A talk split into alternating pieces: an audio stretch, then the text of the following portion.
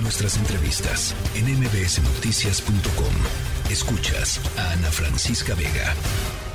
Bueno, pues nos vamos al tema, de regreso al tema del cerezo número 3 de Ciudad Juárez, en, donde la Comisión Estatal de los Derechos Humanos de, Chihuahua señaló que desde agosto, como aquí lo platicamos eh, ayer, se presentaron actos de violencia en el cerezo de Ciudad Juárez y se alertó de un enorme problema de sobrepoblación del enfrentamiento de grupos contrarios al interior del, del cerezo, de autogobierno, de sustancias, de objetos ilícitos al interior del penal. Escuchábamos del corresponsal eh, Armando Corrales diciendo en una celda se encontró un millón de pesos en efectivo. O sea, imagínense nada más. Ayer nos decía también Armando Corrales, una de las llamadas celdas VIP con jacuzzi, en fin, el director del penal destituido e investigado y hay más funcionarios relacionados eh, con el, propio eh, Cerezo que también están siendo investigados. Pero ¿qué se sabía desde antes y qué se documentó desde antes?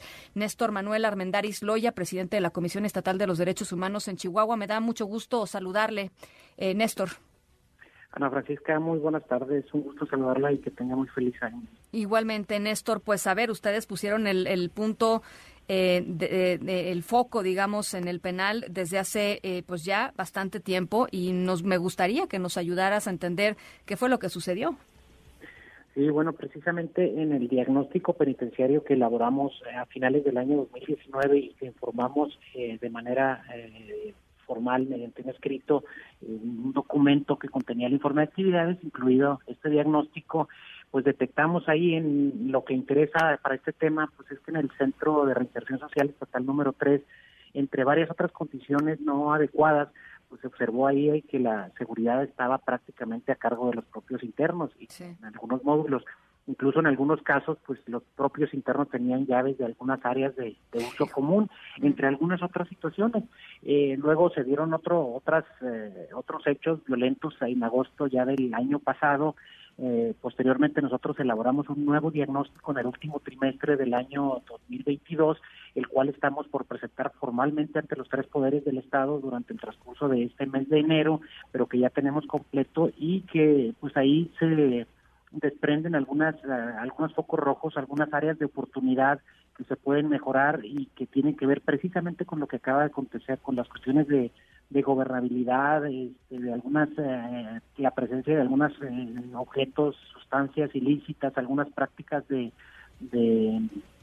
de pues cotos de poder al interior que pueden rayar incluso en un autogobierno y pues una necesidad de mayor personal de seguridad y custodia, de mayor capacitación, adiestramiento y también, por supuesto, de eh, equipamiento para el mismo todo esto no solo va en contra de la estancia digna de las personas, sino que pone en riesgo la integridad de quienes están allá adentro y de los custodios mismos, y como hemos visto en los actos recientes, pues ya también con impacto hacia el exterior de,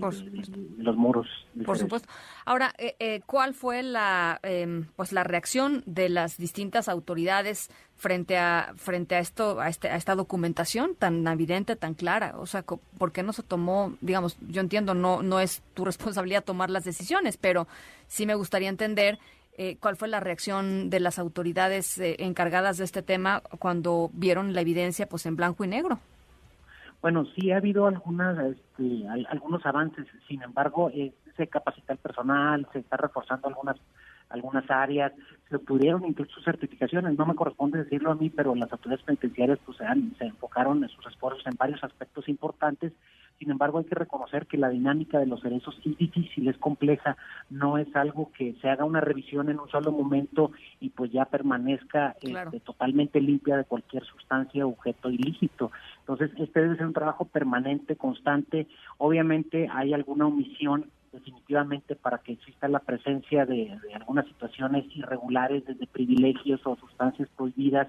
pues definitivamente algo está fallando. Entonces, pues lo, lo principal es que se investigue y se sancione, sí, pero por encima de todo creemos que, que lo importante es que se tomen las medidas porque ya van dos eventos fuertes y se tiene que ver a futuro de que no se repitan situaciones de similar naturaleza y eso únicamente se logrará, creo yo, que con un trabajo colaborativo, con un esfuerzo conjunto de los diferentes niveles de gobierno. Hay que visualizar la cuestión penitenciaria como parte de un todo de, la de que tiene que incluirse en la estrategia de seguridad porque estamos viendo que ya no es algo aislado que es tiene efectos hacia el exterior definitivamente se trata de personas personas que estaban afuera que posteriormente van a tratar de reinsertarse en la sociedad pero que también algunas de ellas pues se dedican a actividades ilícitas y tienen cotos de poder que luego ejercen hacia el exterior estando desde adentro. Entonces el, el, riesgo es para toda la sociedad y por lo tanto pues se deben de, enfocar los esfuerzos de manera colaborativa de todos los niveles de gobierno creo este tema.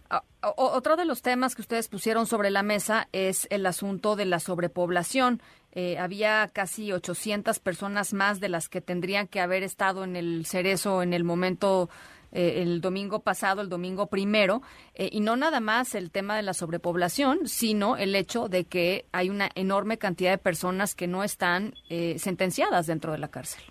Es correcto, Ana Francisca, dos puntos importantes. Uno, la tasa de ocupación. En el momento que hicimos la revisión nosotros, que fue entre los meses de octubre y noviembre ahora del año 2022, se encontraban 3.945 personas que formaban en la población penitenciaria, cuando la capacidad del centro es de 3.195, es decir, había un sobrecupo, sobrepoblación de 23%. Esto propicia hacinamiento y a su vez esto deriva en otro tipo de situaciones que van en contra de, la, de la gobernabilidad, de la seguridad, de la estancia digna, pero sí, efectivamente, también hay un punto importante que es eh, aproximadamente el 10% únicamente de la población penitenciaria, de las personas privadas de la libertad, quienes se encontraban ya sentenciadas y compurgando alguna pena. Entonces, pues es otro factor a tomarse en cuenta, ¿no? Que es eh, excesivo el uso de la prisión preventiva y o un poco tardado la impartición de justicia, factores que vienen a sumarse a muchos otros a la dinámica de una frontera donde hay grupos este, fuertes de la delincuencia organizada que tienen sus ramificaciones al interior de los centros y pues que detonan situaciones tan lamentables como las que hemos vivido. De, de lo que van a presentar, eh, Néstor, ¿qué es lo que más, digamos, eh, te preocupa? ¿En dónde estará el énfasis en este próximo informe? Bueno, precisamente incluso semaforizamos nosotros en el diagnóstico, vamos eh, por cada uno de los cerezos, hay dos de preocupación, el centro de reinserción social número tres donde ocurrieron los hechos y otro, el número uno en Aquiles Cerdán, cerca aquí de la capital de Chihuahua, y algunos puntos nosotros eh, evaluamos eh, sobre todo cinco aspectos, la cuestión de la reinserción social, la atención a grupos en situación de vulnerabilidad, la estancia digna, la integridad y seguridad personal, que ahí ya se, detectan focos rojos en cuanto a el hacinamiento y lo que de ahí se deriva, pero principalmente ahorita las condiciones de gobernabilidad que tienen que ver con el personal de seguridad y custodia, la capacitación y el equipamiento, eh, el respeto debido al proceso de las personas, eh, la ausencia de actividades ilícitas o en este caso presencia, así como la existencia o inexistencia de prácticas de autogobierno. Son algunos de los factores que llevan hasta una calificación numérica que no es lo importante, sino básicamente yo creo que es detectar las áreas de oportunidad y ahorita pues la cuestión de la gobernabilidad, eh, pues se tienen que, enfocar esfuerzos en ello precisamente para garantizar la integridad de quienes están dentro, quienes laboran ahí, que es muy lamentable que personas servidoras públicas en el ejercicio de sus funciones pierdan la vida y pues también ya que se ponga en riesgo a la población en general en algunos casos aislados.